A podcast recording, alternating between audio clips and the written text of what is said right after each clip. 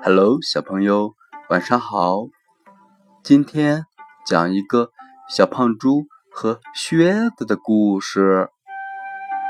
清晨，小胖猪去树林里玩，忽然他发现树边有一个红红的东西，口小底大，摸上去很滑很滑的。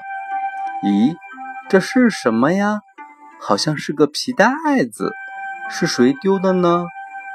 小胖猪手里拿着这个东西，嘴里叫着：“谁丢了袋子？谁丢了袋子？”树上的八哥听见了，叽叽喳喳地说：“小胖猪，这不是袋子，是一顶漂亮的帽子呀！”哦，不是袋子，是帽子。小胖猪连忙戴在头上，一边走一边叫：“谁丢了帽子？谁丢了帽子？”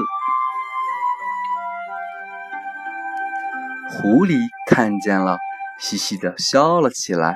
小胖猪，这不是帽子，是一只好看的瓶子呀！嗯，这瓶子真不错。小胖猪采了许多美丽的野花。放进瓶子里，谁丢了瓶子？谁丢了瓶子？小胖猪捧着瓶子走一步，叫一声。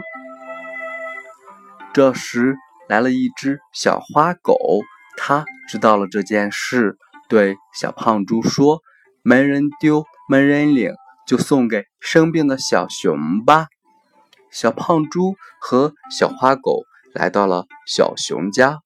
把这个没人领的瓶子和花送给了小熊。小熊一看，高兴地跳了起来。哇，这不是瓶子，是我最心爱的红靴子呀！小熊的病也好了。